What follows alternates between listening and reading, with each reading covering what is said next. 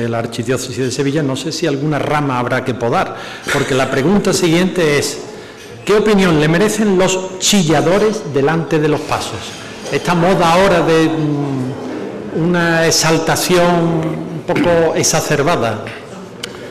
Pues la poda, ya sabéis que es una operación que consiste en cortar las ramas muertas, enfermas o superfluas del árbol, no para hacerle daño al árbol, sino para que florezca la vida con más intensidad y adquiera una forma más bella. Pues e, e, esa operación hay que aplicarla continuamente en la vida. los vivas a la Virgen y las expresiones de amor y de cariño y que a veces la emoción se exalte un poco, bueno, eso forma parte de la normalidad y de la vida humana. Los histerismos no. Histerismos no. Y eso hay que cortarlo de raíz porque no añade nada. Ni a la Virgen, que no los necesita, ni a la Iglesia, ni a la Hermandad, ni a la sociedad, ni a Sevilla. Eso, esas tonterías hay que cortar. Nos queda claro. Para, acabar, eh, le preguntan que tiene que ver con la reorganización de la Semana Santa.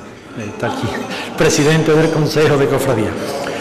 Eh, dice, ¿qué papel ¿Qué papel va a jugar la autoridad eclesiástica en esa reorganización? Y va más allá. Si no se alcanzan soluciones, habrá ordeno y mando, lo que se llama un baculazo.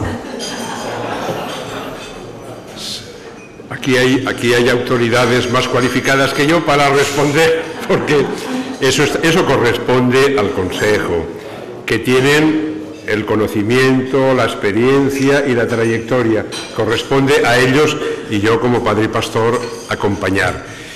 Si llega un momento en que no hay acuerdo y no hay salida y hay que tomar una decisión y la decisión llega a mi mesa, pues ya me tocará decidir a mí, después de encomendarme a nuestro Señor y a María Santísima.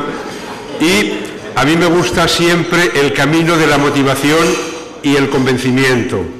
¿eh? si esa vía se agota y hay que tomar una decisión, pues se toma. No, no queda más remedio. Bueno.